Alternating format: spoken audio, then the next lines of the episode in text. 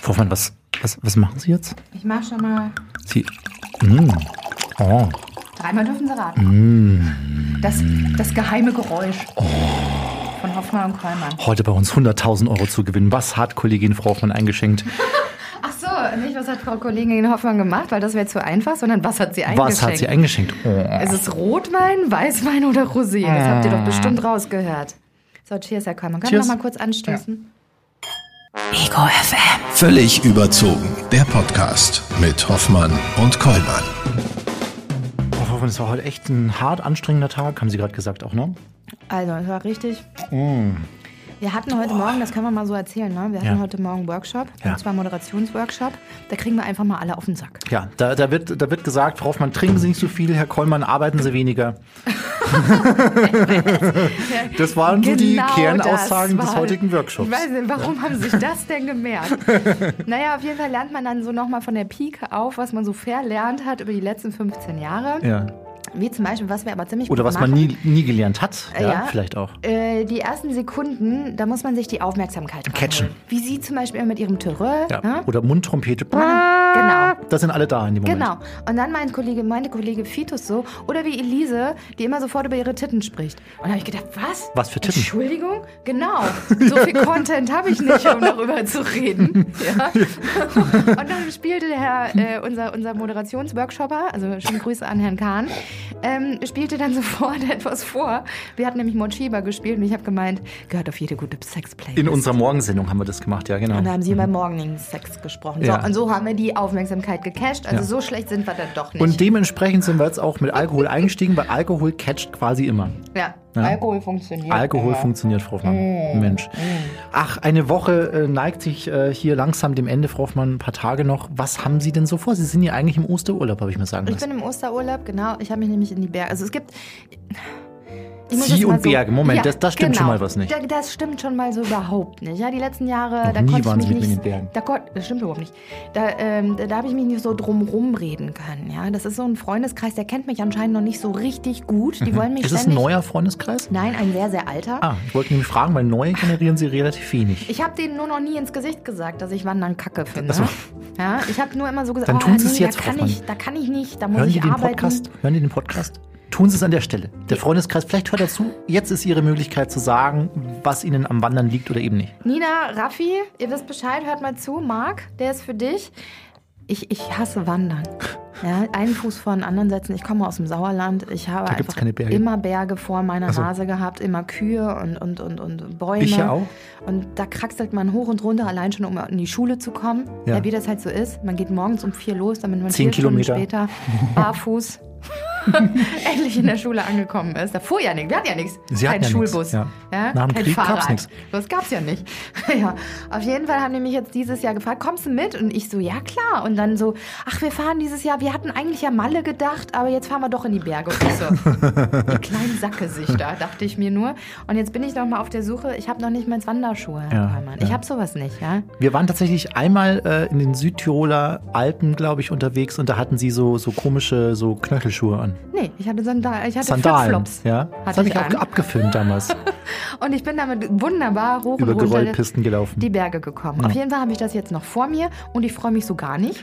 Ja. Aber ich habe so einen kleinen Flachmann dabei, das macht das Leben leichter. Ja. Und ich überlege mir wahrscheinlich, ob ich am ersten Tag mir gleich den Knöchel verstauche, damit ich zu Hause an der Hütte bleiben Moment, wir waren- Der hat nämlich Pool und Sauna. Moment, Frau Hoffmann, wir waren, wir waren gerade an dem Punkt, wo Sie Ihren Freundinnen und Freunden mitteilen möchten, dass Sie da keinen Bock drauf haben. Jetzt verraten Sie quasi schon gewisse Konzepte, äh, mit denen Sie gar nicht mitkommen.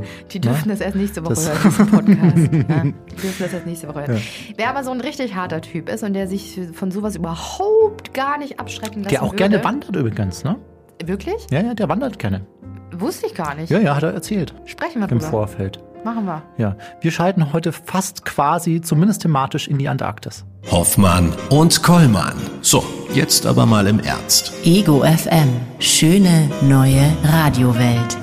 Frau Hoffmann, am Südpol überwintern. Es gibt wahrscheinlich wärmere Orte und für viele Menschen auch, vor allem für Sie, angenehmere Vorstellungen. Oh ja. mhm. Sie sind dann doch eher am Meer besiedelt.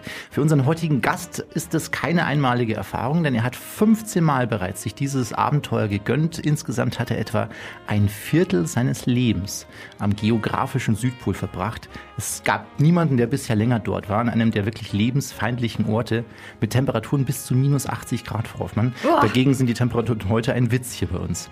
Ja. Er geht zurück auf Anfang. Als Astrophysiker möchte er nämlich herausfinden, wo dieses Universum, über das wir immer sprechen, seinen Ursprung genommen hat. Und darüber wollen wir heute sprechen. Schön, dass Sie uns zugeschaltet sind. Robert Schwarz. Servus, hallo. Hallo. Hallo, guten Morgen. Wunderschön. Ich sehe schon im Hintergrund, das sieht auch schon so toll aus. Man sieht äh, da äh, ein Foto von der Mondlandung. Was haben wir noch bei Ihnen? Leider können Sie es äh, können unsere noch eine Antarktis-Flagge mit den, die habe ich noch aufgehängt so als Hintergrund. Oh, toll für uns, toll, danke. Eine Frage, die sich hier eingangs uns erstmal stellt, besonders mir, Herr Schwarz. Wir haben gelesen, dass Sie eigentlich ein Freund des Sommers sind. Sie gehen gerne in ja. die Berge, Sie gehen gern segeln und dann aber sowas. Warum? Ja, ich bin natürlich Zufall dazugekommen und das war schon so einmalig. Also es sind viele Sachen, die man sich so nicht vorstellen kann. Also einmal die Kälte, auch dass es ein halbes Jahr dunkel ist am Stück und ein halbes Jahr ist Tageslicht. Mhm. Aber da unten ist irgendwie so wie auf einem anderen Planeten. Und da akzeptiert man das einfach und auch die, die Kälte. Aber an sich bin ich eigentlich eher ein Sommermensch. Also bevorzuge ich eigentlich so plus 25 Grad. Ihre Forscherlust hat einen Pfadfinderausflug nach Italien in jungen Jahren ausgelöst, haben wir gelesen. Möchten Sie uns davon mal kurz erzählen? Wo war der, der zündende Funke, der übergesprungen ist? Ja, wir waren damals auf dem Stromboli und da gab es nur im Ort unten ein bisschen Licht und der ist ja knapp 1000 Meter hoch. Alle 20 Minuten ist der Vulkan ausgebrochen und es gab kein künstliches Licht eigentlich das irgendwie gestört hat. Es war ein absolut fantastischer Sternenhimmel. Und da hatte ich mir gedacht, ah, ich möchte eigentlich mehr über diesen Sternenhimmel lernen. Und wir hatten dann in Germering am Max-Born-Gymnasium, damals, wo ich in der Schule war, hatten wir einen recht aktiven Astronomiekurs. Und dort bin ich dann mit dazugekommen. Und so hat sich da, hat es dann seinen Anfang genommen. Also ich war immer schon Naturwissenschaften begeistert und die Astronomie hat es dann im Endeffekt das Rennen gewonnen. Mhm. Ha, auch wie mhm. schön. Am geografischen Südpol, das haben wir eben schon gehört, war bisher niemand länger als Sie. Mehr als ein Viertel Ihres bisherigen Lebens haben Sie dort verbracht. Und dazu kam es eigentlich auch eher durch Zufall. Hashtag Ausschreibung an der Uni. Genau, ja. Ich hatte 96 einen Studentenjob am Max-Planck-Institut für Physik in München. Und ich musste meinen Professor was fragen. Ich habe also Platinen gelötet und getestet für den Beschleuniger in Hamburg. Ich bin also vor seinem, zu seinem Büro gegangen und er hat, äh, war am Telefon und telefoniert und telefoniert. Und ich habe im Gang gewartet und gelangweilt die Aushänge gelesen und da war einer dabei für ein Jahr an den Südpol zu gehen. Und das fand ich super interessant. Ein Teil der Voraussetzungen hatte ich noch nie gehört, aber ich habe mir gedacht, vielleicht kann man das in ein paar Jahren mit Diplomarbeit verbinden. Fand das auf jeden Fall super spannend, weil also irgendwie Antarktis und Weltraum, das sind so Sachen, wo man als Otto Normalverbraucher eigentlich eher nicht hinkommt und habe eine E-Mail hingeschickt, ob ich mehr Informationen haben kann. Und dann kam so ein Einzeiler zurück, ich soll doch einen Lebenslauf schicken und drei Referenzen angeben. Dann habe ich das gemacht. Eine Woche später haben sie mir den Job angeboten. Und dann habe ich mein Studium unterbrochen und war mein erstes Jahr da unten. Dann ist gleich ein zweites Jahr draus geworden. Dann habe ich fertig studiert, aber dann eben sind insgesamt 15 Winter und 5 Sommer daraus geworden. Ja, Wahnsinn. Wahnsinn. Und Ihre Mutter war erstmal gar nicht begeistert, haben wir gehört. Ist das richtig? Ja, die hat, die hat gemeint so, ja, wieso soll sie dich nehmen? Das ist natürlich sehr aufbauend. Und dann, als es dann die, die Zusage kam, dann hat sie als erstes mal gemeint, ja, jetzt brauche ich aber einen Schnaps. Gehört das auch mit zum Vorbereitungstraining oder wie sieht das so im Vorfeld aus? Oder wird man buchstäblich wirklich so ins kalte Wasser geworfen? Also man bekommt im Prinzip vom, vom Technischen her, da hat man eine ganz ähm, gute Einführung bekommen. Da war ich dann so knapp drei Monate in den USA, um das Experiment kennenzulernen, die Datenverarbeitung und also diesen Bereich, für den wir dann da unten zuständig sind. Das erste Jahr waren wir dann für dieses Experiment zwei Leute da unten, insgesamt 28 im Winter. Da haben wir das also recht gut kennengelernt. Ansonsten die Vorbereitung ist ja relativ wenig. Also man hat so ein Kennenlernwochenende, da hat man die, die anderen der Crew kennengelernt, hat eine Woche Feuerwehrausbildung, wir sind unsere eigene Feuerwehr da unten. Aber das war es im Prinzip so von ähm, Teambuilding. Man macht natürlich noch einen guten Gesundheitscheck und einen relativ lächerlichen Psychologietest.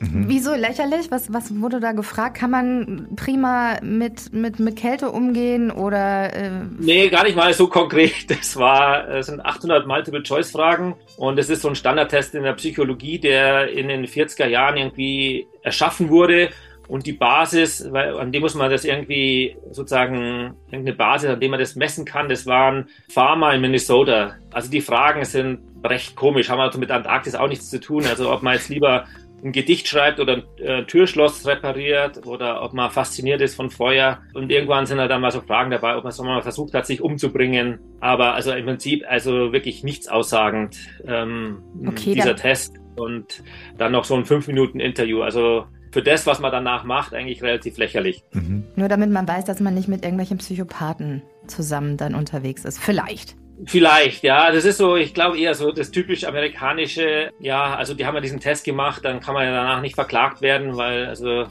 die Man hat ja gefragt. bestanden, also äh, dieses, äh, aber im Prinzip äh, nichts aussagen. Wenn man schaut, was andere Programme machen, also zum Beispiel die Australier, die Deutschen, das ist also wesentlich gründlicher da bei der, der Teamauswahl. Wir haben ja gescherzt, also wenn man einen Puls hat, kann man runtergehen.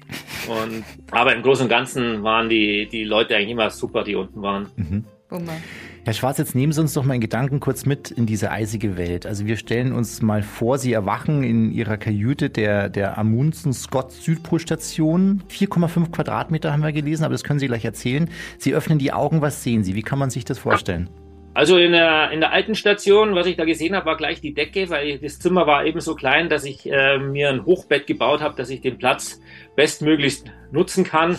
Und dann war halt nur noch so 50 Zentimeter zwischen Matratze und Decke. Mhm. Ja, man hat es natürlich dann etwas verschönern müssen. Ich hatte dann eine Bayern-Flagge und eine Deutschland-Flagge an die Decke gehängt, damit man das alte Holz ähm, nicht sieht. Ähm, dann unter dem Bett war ein kleiner Schreibtisch, ein Regal und ein Schrank. Und mein Vorgänger, also das war dann schon sozusagen das Zimmer so eingerichtet, wie ich es vorgefunden habe, war es ganz anders. Da war nur ein Bett drin so ein ähm, Armeebett, so ein Metallrahmenbett, äh, eine Obstkiste als Regal und noch ein kleines Regal an der Wand. Und mein Vorgänger hatte die Idee, sich einen kleinen Kühlschrank zu bauen, indem er so einen Teil der Isolierung der Wand rausgeschnitten hat. Nein. Um da dann die Getränke oder sonst was zu kühlen. Und das war natürlich der kälteste Platz im Zimmer. Das heißt, die Feuchtigkeit der Ausatmenluft hat sich dort niedergeschlagen. Und als ich das erste Mal ins Zimmer bin, hatte ich so einen kleinen Wandgletscher. Also es ging einfach so, so ein Eis Klotz, der da aus der Wand rauskam, mhm. den musste ich dann erstmal ähm, weghacken und mit beseitigen und dann neue Isolierung rein. Dann habe ich das Regal drüber gehängt. Aber nachdem ich im Prinzip die Decke und zwei Außenwände hatte, die also weniger Außentemperatur, dann hatte ich im, in der Ecke, in der oberen, auch immer noch so einen kleinen Zimmergletscher. Also im Winter ist es ein bisschen größer geworden, im Sommer ist er wieder zurückgegangen und im Winter dann wieder größer geworden. Das war einfach die kälteste Stelle. Also das Zimmer an sich hatte schon so im Winter so um die 15 Grad, 16 Grad. Mhm. Wärmer ist es nicht geworden, weil es war das letzte in der Reihe und wenn es also super kalt war, haben alle ihre Warmluftschieber aufgemacht, wo die warme Luft rauskam und dann kam halt hinten nicht mehr ganz so viel an, aber zum Schlafen hat es gelangt. Eine Eiswürfelknappheit gab es allerdings nicht. Also erstmal. Nein, das konnte man also ähm, relativ einfach ähm, diese, diese Eiswürfeltrays rauffüllen und nach draußen stellen. Nach einer Viertelstunde hat man auch die Eiswürfel gehabt. Das so war es auch in der alten Station, da war einer Bar, war so eine kleine Klappe nach draußen wo man das wunderbar machen konnte. In der neuen Station haben wir jetzt ähm, sehr sinnvollerweise eine kommerzielle Eiswürfelmaschine. Also wir, wir nutzen viel Energie, um das Eis zum Wasser äh, zu schmelzen und dann wird es in die Station gepumpt und dann wieder mit viel Energie zu Eiswürfeln oh gefroren. ja, wunderbar. Die Amundsen-Scott Südpolstation. Die wichtigste, also eine der wichtigsten Aufgaben der Station ist die astronomische Forschung. Warum eignet sich dieser Ort hierfür so gut? Es gibt im Prinzip zwei Teleskopkategorien. Das eine ist mal das Neutrino-Teleskop, das im Eis ist. Wir sitzen auf drei Kilometer dickem Eis. Und das hat ab 1500 Metern Tiefe sehr gute optische Eigenschaften. Also es ist im Prinzip nicht wie der Eiswürfel im Kühlschrank, sondern extrem klar, wie, wie Glas. Und man hat dann Löcher gebohrt ins Eis, so knapp 2500 bis 2800 Meter tief mit Heißwasser, hat dann optische Module im Eis versenkt die dann wieder eingefroren sind und die weisen im Prinzip Lichtblitze in dem Eis nach. Ah. Und das Ganze als äh, Teleskop. Und dann gibt's auf der Oberfläche die Mikrowellenteleskope. Da beobachten wir im Prinzip eben im Mikrowellenbereich das Universum und können da auch das älteste Signal auffangen. Also je weiter wir ins Weltall schauen, desto weiter schauen wir in die Vergangenheit. Also Sonnenlicht braucht schon 8 Minuten 20 Sekunden zu uns. Also wenn, heute ja leider nicht, aber wenn wir dann wieder am nächsten schönen Tag mal in die Sonne schauen, dann braucht das Licht eben 8 Minuten 20 Sekunden. Wir sehen, wie die Sonne vor 8 Minuten 20 Sekunden aussah. Mhm. Unser nächster Nachbarstern, Alpha Centauri, der ist schon 4,3 Lichtjahre entfernt.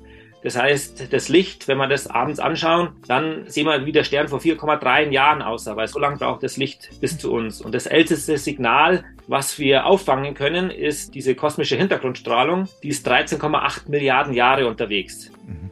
Und wir schauen dadurch auch 13,8 Milliarden Jahre in die Vergangenheit und sehen im Prinzip das Baby-Universum, als es gerade mal 380.000 Jahre alt war. Nachdem das also Mikrowellenstrahlung ist, ist so der Südpol eigentlich im Moment der beste Platz auf der Erde, um diese Astronomie zu betreiben. Noch besser wäre Weltraum, aber was bei Mikrowellenastronomie stört, ist jeglicher Wasserdampf. Mhm. Deshalb hat man auch die Mikrowelle für die Küche erfunden, weil eben Wasser Mikrowellenstrahlung perfekt absorbiert und das ganze Essen, Getränke enthält alles Wasser. Man beschießt es mit Mikrowellen, die werden absorbiert, das Wassermolekül erwärmt sich, fängt an zu schwingen und wird eben wärmer. Aber wenn es absorbiert ist, ist es weg. Das heißt, wenn ich irgendwo Mikrowellenastronomie mache und da ist Wasserdampf in der Atmosphäre, Wolken, dann wird diese Strahlung schon von dem Wasserdampf absorbieren. Es kommt nichts mehr am Boden an. Und am Südpol ist es eben so extrem kalt und dadurch auch so extrem trocken, dass die im Prinzip also der beste Platz auf der Erde für Mikrowellenastronomie ist.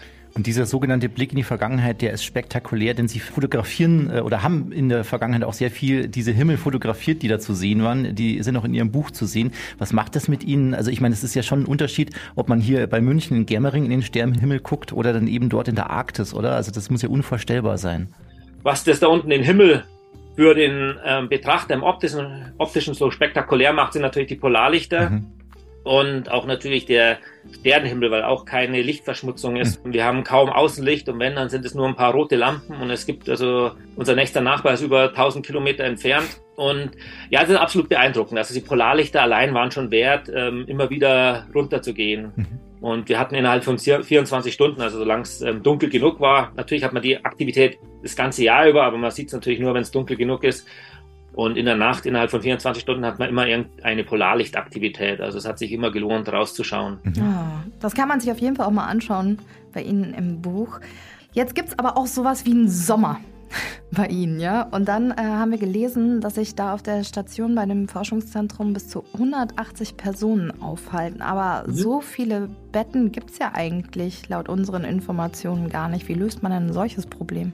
Also ja, in der alten Station gab es 28 Betten, deshalb gab es auch nur 28 Winterover. Und die restlichen mussten dann im sogenannten Sommercamp ähm, schlafen. Das sind alte Zelte aus dem Koreakrieg, die sind beheizt, aber ist halt, äh, die sind so, ja, vielleicht so gut 12, 15 Meter lang und in der Mitte ist halt der, der, der Ofen. Das heißt, äh, wenn man ganz am Ende war und der Wind ungünstig, kann es auch auf Betthöhe um die 0 Grad haben. Oh wie bei meiner Oma im Gästezimmer, da ist es im Winter auch so. Also ich kann da sehr gut mitfühlen gerade. Und die wurden aber nur im, im, Sommer benutzt und jetzt in der neuen Station, da gibt es innen drin Betten für 150 Leute. Im Winter braucht man natürlich nicht so viele. Das hat sich, also die Winterbesatzung hat sich in der neuen Station auf etwa so knapp über 40 eingependelt. Okay. Ja, wir frösteln ja auch hier schon knapp über dem Gefrierpunkt. Und äh, Sie haben ganz, ganz andere Temperaturen erlebt. Was ist denn das Kälteste? Was weiß ich nicht. Wenn ich sage, mir ist kalt, dann sage ich immer, mir, mir knistern schon die Popel in der Nase, so kalt ist es. Aber was haben Sie denn schon erlebt? also das Kälteste, was ich erlebt habe, äh, ohne Windchill, waren minus 80,4 Grad Celsius. Boah. Ja, das Unangenehmste ist eigentlich, also die, so minus 80 ist noch äh, lieber minus 80 und wenig Wind als minus 40 und viel Wind. Also der Wind macht das Ganze noch viel unangenehmer. Was erstaunlich ist, ist also, wenn man dann bei diesen Temperaturen, also auch mal an einen windgeschützten Platz geht und ausatmet, also einmal natürlich der Wasserdampf, die Luftfeuchtigkeit im Atem friert sofort, aber dann bei diesen tiefen Temperaturen auch das CO2 friert schon aus. Und man hört dann also so ein, so ein Knistern beim Ausatmen in der Luft. Oh, Wahnsinn. Herr Schwarz, sechs Monate Tag, sechs Monate Nacht, das haben Sie 13 Jahre lang so gehabt äh, bei Ihren Forschungen in der Antarktis. Wie schafft der Körper das, damit umzugehen? Also mal abgesehen von der Psyche. Also ähm, ja, das ist, das ist was einem als erstes auffällt, wenn man da das erste Mal aus dem Flugzeug steigt. Also abgesehen davon, dass es schon recht frisch ist, also auch im Sommer. Ein super heißer Sommertag ist eigentlich schon minus 20 Grad. und dass die Sonne einfach ja auf der gleichen Höhe bleibt, erstmal innerhalb von einem Tag. Also um Mitternacht ist sie noch genauso hoch wie am Mittag. Und das ist natürlich erstmal äh, komisch, aber man gewöhnt sich relativ schnell dran. Und in der alten Station, da war das alles unter so einem Dom. Das war im Prinzip eine Aluminiumschale, die uns vor ähm, Wind und damit Schneeverwehung geschützt hat, hat aber mehr oder weniger Außentemperatur gehabt innen drin. Aber dadurch, dass dieser Dom drüber war, hatten die Gebäude gar keine Fenster. Das heißt, in der Station war es immer dunkel. Da hat man dann einfach, ja, also es war einfach komisch, wenn man nachts da mal raus ist und einmal die Sonne ins Gesicht geschienen hat. Aber da gewöhnt man sich dran. Ich habe zum Glück damit nie Probleme gehabt. Aber es gibt Leute, die haben dadurch schon extreme Schlafprobleme. Man kann sagen, also 50 Prozent der Leute, die da unten sind, haben schon Schlafprobleme, weil einfach dieser natürliche Tag-Nacht-Rhythmus nicht mehr gegeben ist. Mhm. Sie sagten vor kurzem, dass es tagsüber am Südpol recht langweilig zugeht. Wieso ist das so? Ja, was heißt langweilig? Es ist, ähm, also der Himmel ist langweilig. Ansonsten ist es nicht langweilig. Es ist super stressig, weil man eben die ganzen Leute hat für das Teleskop. Man ist also bei den letzten Teleskopen war ich dann für das Teleskop der Einzige im Winter. Man nimmt natürlich, versucht so viel wie möglich mitzunehmen von denen, die das Teleskop gebaut haben und äh, schon getestet haben. Und nachdem es eben 24 Stunden hell ist, arbeiten die Leute auch, ähm, je nachdem, wie es ihnen passt. Also so 18-Stunden-Tage sind da im, im Sommer auch keine Seltenheit, dass man da wirklich mal dann 18 Stunden ist, weil der eine arbeitet zu der andere zu der Zeit. Allerdings der, der Himmel ist im Prinzip langweilig, weil es draußen nur gleißend hell ist ähm, durch die Sonne. Es gibt an sich keine Landschaft, obwohl wir auf 3000 Meter sind, aber das, das Eis ist also wie auf dem offenen Meer, nur dass das Eis gefroren ist. Es ist absolut flach, weil wir auf diesem Eisplateau sitzen. Interessant wird der Himmel dann eben erst, wenn die Sonne niedriger wird, die Zeit der langen Schatten, also kurz vor Sonnenuntergang, was wir jetzt am 21. März gerade hatten, da unten am Südpol. Und jetzt wird der Himmel jede jeden Tag hat eine andere Schattierung. Also was bei uns so die, die Stunde nach Sonnenuntergang die verschiedenen, verschiedenen Dämmerungsstufen sind, bis es dann dunkel ist, das dauert da unten ungefähr so vier Wochen. Mhm. Dann, wenn dann die ersten Sterne draußen sind, auch die Polarlichter, dann wird also der Himmel interessant. Aber ähm, langweilig ist es, ähm, auf, ist es eigentlich nie, nur der Himmel im wie Sommer. Sieht's denn, Wie sieht es denn so mit Flora und Fauna aus? Was sieht man denn da? Gar nichts. Also ja, nichts, nichts, nichts. Das ganze Leben in der Antarktis hängt vom Meer ab und unsere kürzeste Entfernung zur Küste sind 1400 Kilometer. Das heißt, bei uns gibt's ähm, gar nichts mehr. Die einzige ähm, Flora, die wir haben, ist in unserem kleinen Gewächshaus. Wir haben also äh, so ein kleines Gewächshaus, etwa 12 Quadratmeter, das uns im Winter mit Salat und Tomaten und Gurken und Gewürzen versorgt. Und das macht also auch einen großen Unterschied. Ansonsten ist natürlich alles eingefrorenes ganze Essen. Das ist bei uns natürlich kein Problem, das kann man einfach draußen lassen. Selbst wenn der Strom ausfällt, macht es nichts. Bei uns sind halt die Kühlschränke beheizt. oh, das klingt so absurd und so wahr. Apropos Kühlschrank, Herr Schwarz, Sie haben geschrieben, das Essen war gut, trotzdem haben Sie irgendwie kontinuierlich abgenommen. Äh, war es dann doch zu wenig letztendlich oder woran lag es? Nein, also, also da muss, muss ich auch sagen, es war nur in den ersten Jahren, als wir im Sommer so viel draußen gearbeitet haben. Da hatte ich also bei diesem Neutrino-Experiment gearbeitet und ähm, da war man dann teilweise wirklich auch 16, 18 Stunden am Tag draußen.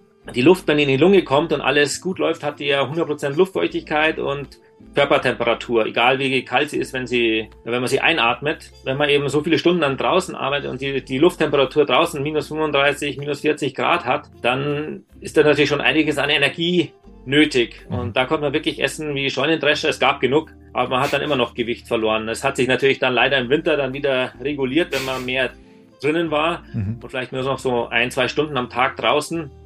Dann musste man auch das Essen wieder zurückschrauben, sonst hat man da auch also ganz normal angesetzt. Mhm. Die etwas andere Diät. Mhm. Gibt es denn eigentlich irgendwas, mal abgesehen von der Bayern- und Deutschland-Flagge, was Sie mitgenommen haben von zu Hause, was so ein bisschen privat noch in Ihrem Zimmer dann vielleicht gestanden, gelegen, gehangen hat?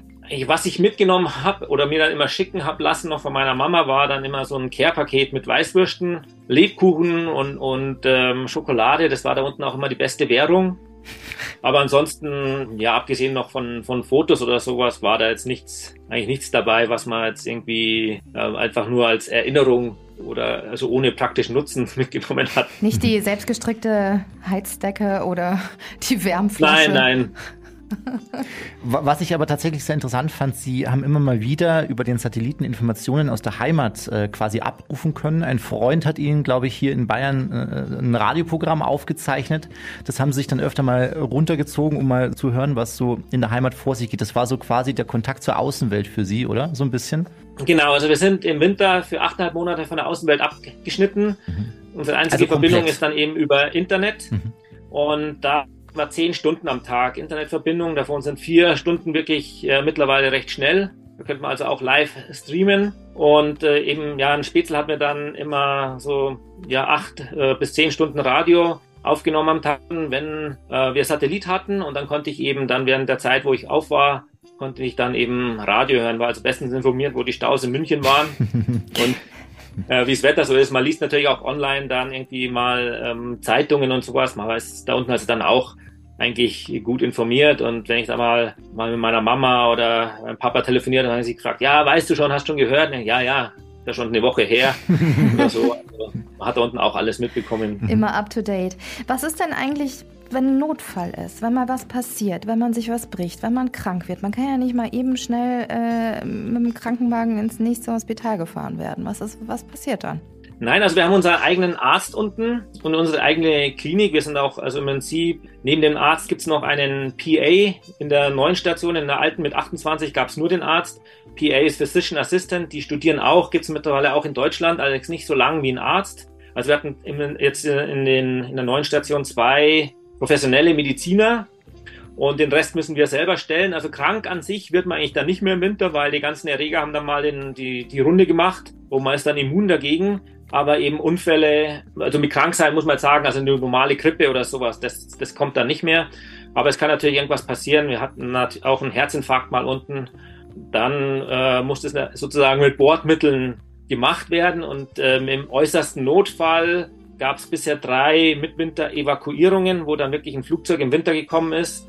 Ähm, ist allerdings sehr aufwendig. Also es ist auf beiden Seiten Vorlaufzeit etwa zwei Wochen, bis diese Maschinen aus Kanada über Mittelamerika, Südamerika auf die antarktische Halbinsel fliegen. Und es ist extrem gefährlich für die Flugzeugbesatzung. Die haben dann nochmal von Rothera, von der britischen Station, wo die dann losfliegen, bis zu uns sind es zehn Stunden ohne irgendwelche Notlandemöglichkeit dazwischen. Das heißt, es ist auch immer ein zweites Flugzeug als Backup dort, falls das Flugzeug irgendwo runtergeht. Also extrem gefährlich und die Versicherung kostet etwa eine Million Dollar. Also oh. man macht es also nur im, im äußersten Notfall und es war bisher dreimal ähm, der Fall, dass also im Winter wirklich ein oder zwei Personen evakuiert wurden mhm. wegen medizinischen Gründen. Mhm. Wow, okay. Und ansonsten jetzt... machen wir das im Prinzip selber. Also man macht dann auch viele Sachen, die man als Physiker normalerweise nicht macht. Also wir lernen auch Infusionen zu legen, Blut abzunehmen, Patienten in, auf Intensivcare sozusagen ähm, zu beobachten.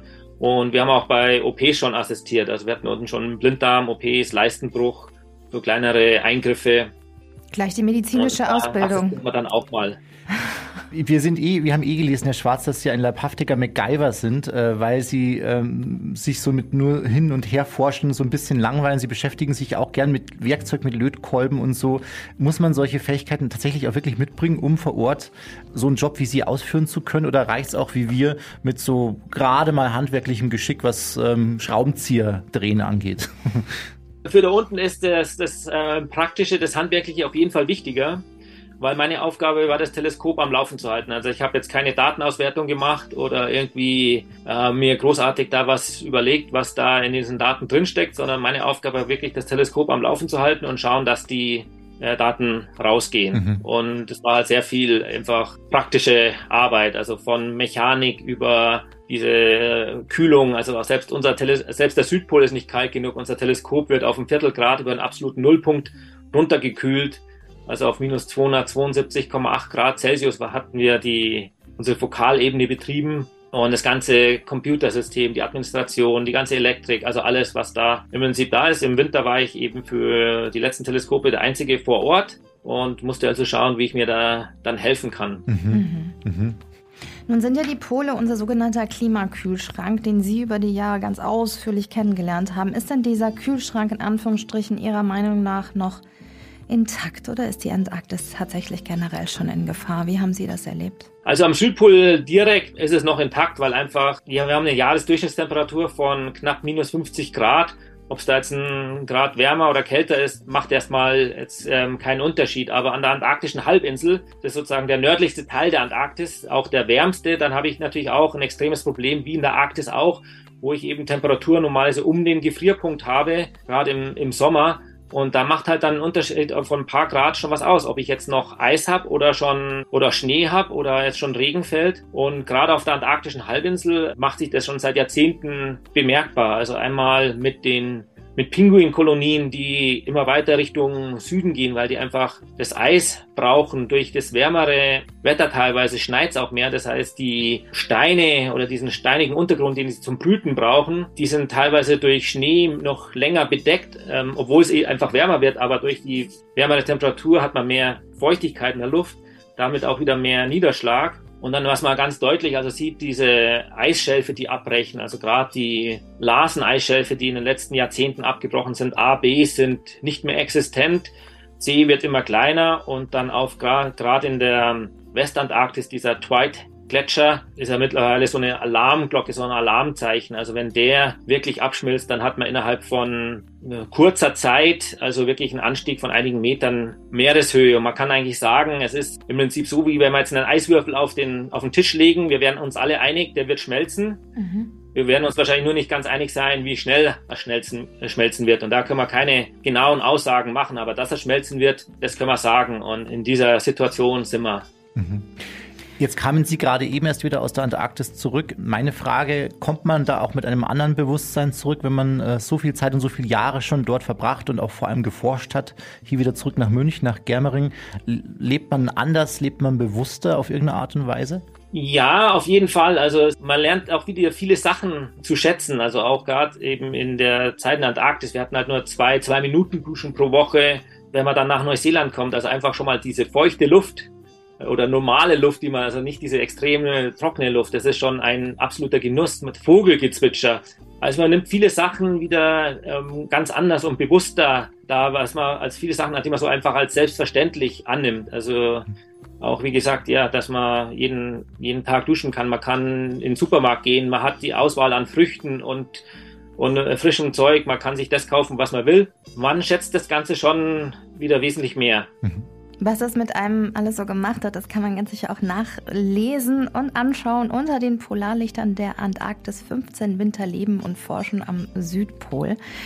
Ähm, steht da drin auch ein bisschen was darüber, was diese Zeit in ihnen selbst gemacht hat. Sie haben sich wahrscheinlich auch ganz viel mit sich selber und eben den Gedanken auch beschäftigt, mit ihrem Leben vielleicht. Hat sich da irgendwas in ihnen drin verändert? Sind sie ein anderer Mensch geworden über die Zeit? Nee, das glaube ich nicht. Also es ist, ähm, ich muss sagen, also mir ist es einfach gefallen. Ich hätte es jetzt nicht gemacht, wäre das jetzt, also wäre das jetzt eine Tortur gewesen für mich. Also ich bin jetzt kein Masochist, der sagt, das war jetzt eine super schlechte Erfahrung, jetzt mal probier es gleich nochmal. Oder also mir ist es wirklich ähm, leicht gefallen. Also auch diese, diese Dunkelheit und einfach diese, diese Umgebung, das Zusammenleben mit den Leuten. Und das habe ich, also das habe ich, glaube ich, eben kennengelernt, dass ich A, mit Leuten sehr gut auskommen kann und mir eben das leicht gefallen ist. Sonst hätte ich es auch nicht so oft gemacht. Also ich habe das auch verglichen mit jemand, der Triathlon macht, dem macht es Spaß. Und äh, also viele, viele von uns, wir können uns das nicht vorstellen, mir wird es auch keinen Spaß machen, wenn ich da jetzt eben einen Triathlon machen müsste, allein schon das Trainieren da drauf. Aber es gibt eben Leute, denen macht es Spaß und mir hat eben das Spaß gemacht und deshalb ist es mir auch einfach gefallen und deshalb waren auch also diese 15 Winter eben relativ gut möglich. Mhm. Wie viele Winter kommen noch, Herr Schwarz? Erstmal keiner mehr.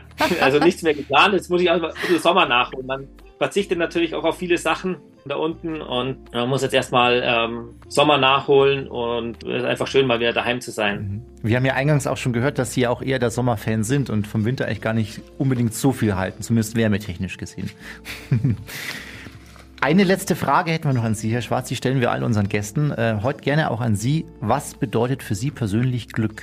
Ähm, Glück, also wenn ich, ich würde sagen, wenn ich mit dem ähm, zufrieden bin, was man hat. Also man muss nicht immer über den Tellerrand schauen und schauen, was die anderen haben und auf der anderen Seite ist das Glas grüner, sondern einfach mit dem zufrieden sein, was man hat. Mhm. Schön. Schöner Schlusssatz. Vielen herzlichen Dank, dass Sie uns mitgenommen haben ins ewige Eis, Herr Schwarz. Ich sage auch danke. Hoffmann und Kollmann. So, jetzt aber mal im Ernst. Ego FM. Schöne neue Radiowelt. Hoffmann, wir beide stellen sich mal vor, so, so ein paar Wintermonate gemeinsam auf der Amundsen Antarktisstation. Wir forschen an Alkohol, wie er sich äh, in einer Kälte von minus 80 Grad verhält. Das wäre doch eine schöne Geschichte. Wie lange würde es dauern, bis man einen toten Körper im Eis findet? Die Frage ist, welchen? Herr Kolmer. ich glaube, uns wird das überhaupt nicht gut tun. Zu zweit ja, auf so einer Station. Ach, nee. Da setzt man sich halt raus, ne? möchte den Sonnenuntergang oder Aufgang. Und dann so. fängt Hochmann zum Quasseln an. A, da ist keiner. Und B, sieht man nur Eis. Also ja. man sieht ja nur weiß. Man sagt, man sieht ja nichts. Er hat ja eben erzählt, ne, Flora Fauna ist nicht. Naja. Noch niemals ein Pinguin wackelt vorbei. Und auch an Gespr äh, Gesprächsthemen wird es schon, schon, ne? Wäre schon schwierig. Frau von ja. kommt wieder mit ihrem unnützen Wissen daher. Ja. Äh. Wussten Sie? ja, das wusste, das will halt keiner hören. Nee. So. Ja. Ja, Frau von Schön, was ich wünsche Ihnen eine schöne Osterzeit. Nächste Woche haben Sie auch noch frei. Kommen Sie für einen Podcast? Für einen Podcast komme ich nochmal rum. Ja, haben wir nämlich das eine schöne. auch eine gute Ausrede, vom Berg wieder runterzukommen. Ich muss noch Podcast machen, Leute. Tschüss. Ja, nicht wieder auf mich, ne? Tschüss. Sonst bin ich wieder der Herr Buhmann. Kollmann ruft. Ja. Eigentlich auch ganz schön, dass Sie mal unterwegs sind, Frau Hoffmann. Ja? Ich gehe jetzt, ne? Gehen Sie, viel Spaß. Gut, gut Knöchel Ihnen. Ne? Tschüss. Ach, die Frau Hoffmann. Ja, in diesem Sinn, Schöne Zeit, bis zum nächsten Mal. Das war völlig überzogen mit Hoffmann und Kollmann. Eine Produktion von Ego FM. Die Radioshow dazu gibt's jeden Freitag von 15 bis 20 Uhr auf Ego FM. Schöne